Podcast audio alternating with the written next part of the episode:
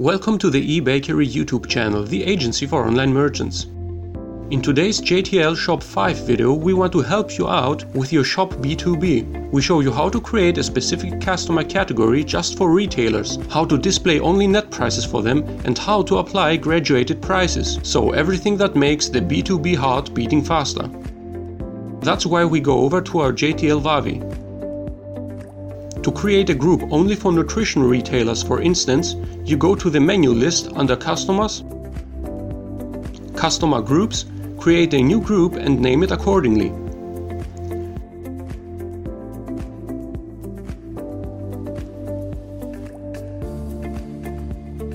We want to display net prices to this group, so that's why we give it the same name in all languages. Finally, click Save. To activate this group in the online shop, we go to our JTL Shop 5, which is named Test for our example. Go to Online Shop in the menu double click your connected shop and then checkmark the Nutrition's Retailers group. Click OK and then update your online shop. To add customers to this group, we go to Customers and select our loyal customer Harry Hirsch.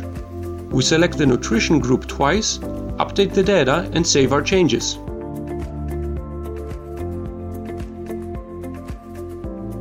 and so the retailer Harry Hirsch is in our newly created group.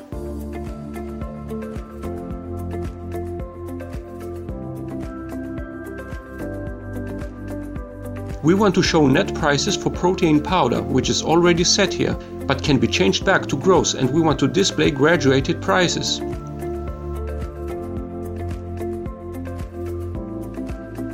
We sell our powder for 48 euro in a quantity of over 10 bags and for 46 euro for more than 20 bags.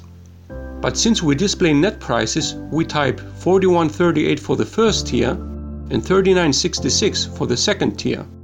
Once again, save and update the online shop.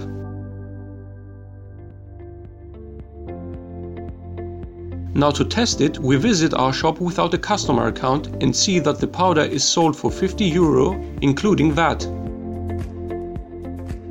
But if we sign in as Harry Hirsch, we find the net price as well as the graduated prices. And so our intended plan for a specific group of customers that sees our net prices has been successful. Hopefully you could implement this plan too. If that's not the case, contact our eBakery JTL specialists. As a JTL service partner, we would be glad to help you out.